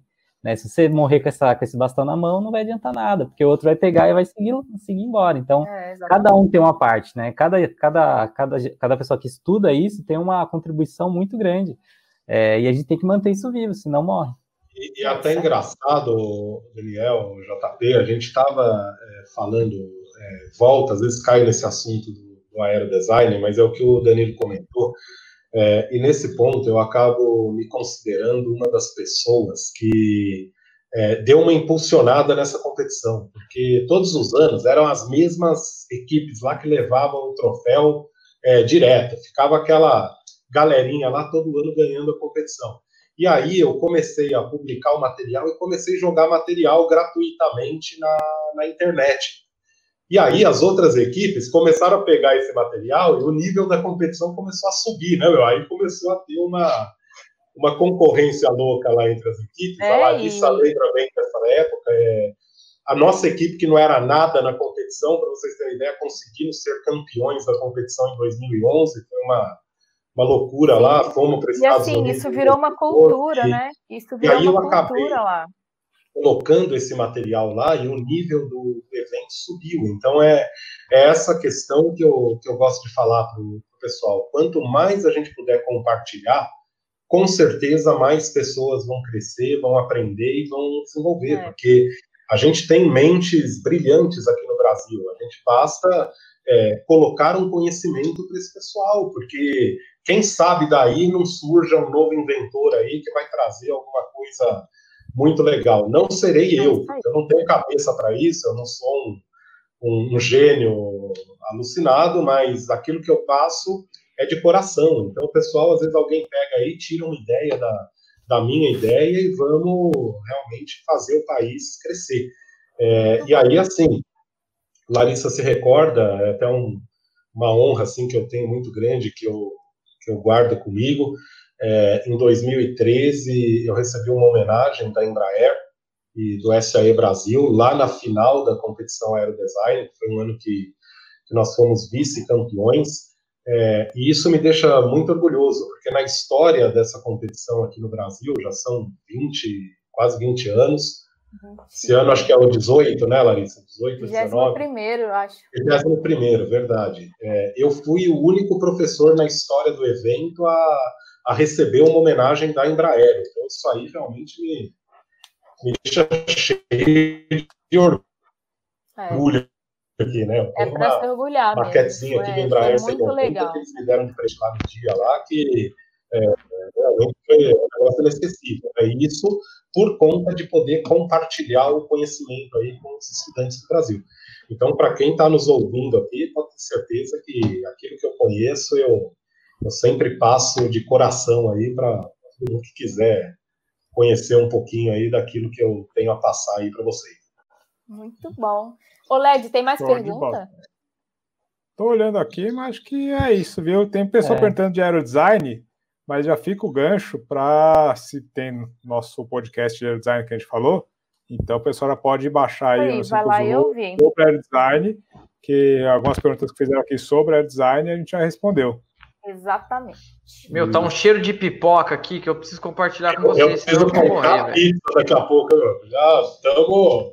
já estamos aí com duas horas de live, já estamos com 1 hora e 48 de podcast. Vamos fechar? Ó, vamos fechar então o podcast? Vamos, vamos, vamos Pode ser, pode, pode ser. Vamos, vamos. sei que vocês querem. Eu sei que tá um cheiro de pipoca e eu vou atrás do vizinho. Bom, então, já que eles vão fechar aí, muito obrigado, pessoal, pelo convite. Calma, Miranda, calma, Miranda. Calma, professor. Então, vamos lá. Vamos Tem que alinhar, ó, só queria deixar aqui alinhado depois desse, queria deixar alinhado aqui depois desse, desse coronavírus aí, de, não sei se o Daniel me permite, convidar o Miranda para a gente fazer o, o vídeo de velocidades. Vamos, mais do que convidado e não, e... não só isso, várias outras em, coisas. Vou lá em Jundiaí para ver a questão das horas de voo lá e começar retomar aí minha, meu PP aí. Agora, nessa, não, nessa época da vida, eu não quero mais PC, não quero IFR, não quero nada. Eu só quero o piloto privado para fazer um golzinho de brincadeira aí quando. Não, será Bonzinho muito bem-vindo, vamos conversar. Isso, pegar um sabadão, vai até Ribeirão Preto, volta para Jundiaí. São José do Rio Preto, comeu a parmegiana, né, Miranda? São José do Rio Preto, oh, muito bem. Poxa vida, bicho curta, final 01 da Pouso Completo Índia November Tango. Galerinha, acho que é isso. A gente poderia ficar batendo papo aqui, como todos os nossos podcasts, né? Poderia ficar batendo papo aqui até meia-noite, Zulu, meia-noite local, que fosse. Mas queria agradecer demais o Miranda por compartilhar as histórias bacanas. Está mais que convidado para voltar aqui no podcast, para voltar no canal, para a gente gravar mais vezes, para contar mais histórias, para falar de engenharia, falar do livro ou falar de qualquer outra coisa. Obrigado E galerinha, não se esqueçam, passem, compartilhem o podcast no 5 Zulu com seus amiguinhos. Se inscrevam no canal do YouTube LED Santos também. Ativem o sininho, deem joinha, compartilhem com os amiguinhos também. E a gente se vê na próxima. Obrigado aí por todos. Danilo, Larissa, Daniel, JP, por me convidarem aí. Foi um prazer poder participar aqui junto com vocês. A gente já estava armando aí com a Larissa alguns dias atrás. É, a Larissa, a gente tem um caso de, de brigas, às vezes a gente se ama, às vezes a gente se mata ah. e é a nossa ah, história. É, essa é, parte eu acho que seria válida é. contar num próximo podcast. Ai, gente, é, é tapas e beijos. E é tapas gente, e beijos. A gente fala direto aí, mas a, a Lari sabe que a gente tem uma amizade muito grande aí já há 10 anos. E tem um grupo, né? Um grupo todo aí que fez uma amizade muito grande. E foi um prazer participar. A todos que, que me assistiram, eu espero que tenham gostado aí das histórias, da, da questão da engenharia e fiquem à vontade para me mandar e-mail, me escreverem, que é, eu respondo aí para vocês com é, toda alegria aí quando a gente puder é, poder é, passar essas informações aí para vocês. Então, muito obrigado aí pelo convite, espero voltar mais vezes aí para compartilhar alguns momentos de alegria aí com vocês. Isso aí, valeu Miranda, já está convidado para voltar. É, muito obrigado pela participação, muito obrigado a galera que acompanhou. É, e de novo, assim, é, o Miranda foi o primeiro passo meu na engenharia aeronáutica, então é, toda a equipe lá, todo o pessoal da Falcons, todo mundo te admira muito lá. É, e é isso aí, muito obrigado, até a próxima, galera. E nós vamos fazer uma visita lá em Sorocaba, né? Não, também, também. Eu vou levar a minha equipe lá para bater um papo isso, com você. Isso. Muito bom, eu queria agradecer aí, muito prazer pelo Miranda, conhecer o Miranda hoje, né? Primeiro contato aqui, mas fica o convite aí pra gente ir lá no Aeroclube de Jundiaí, conhecer lá as aeronaves e tudo mais, a gente fazer um voozinho junto. Parabéns pelo trabalho e professor como a gente, a gente sabe que é gente boa pra caramba. Então, ah, tô vendo, tô vendo o Edivaldo aqui. O Edivaldo foi. Quando começou o ano, ele estava numa das turmas lá, o Edivaldo é meu aluno também. Ah, é. E, só que tivemos tão pouco contato, porque aí entrou o quarentena, isso perderam as aulas, mas estou é, vendo aqui o Edivaldo comentando aqui agora e quando voltar às aulas eu vou voar junto com ele aí em Jundiaí. Boa, mara... Mara... Maravilha, só provando que realmente a aviação é um mundo pequeno e muito bom, né? A gente vai se encontrando por aí.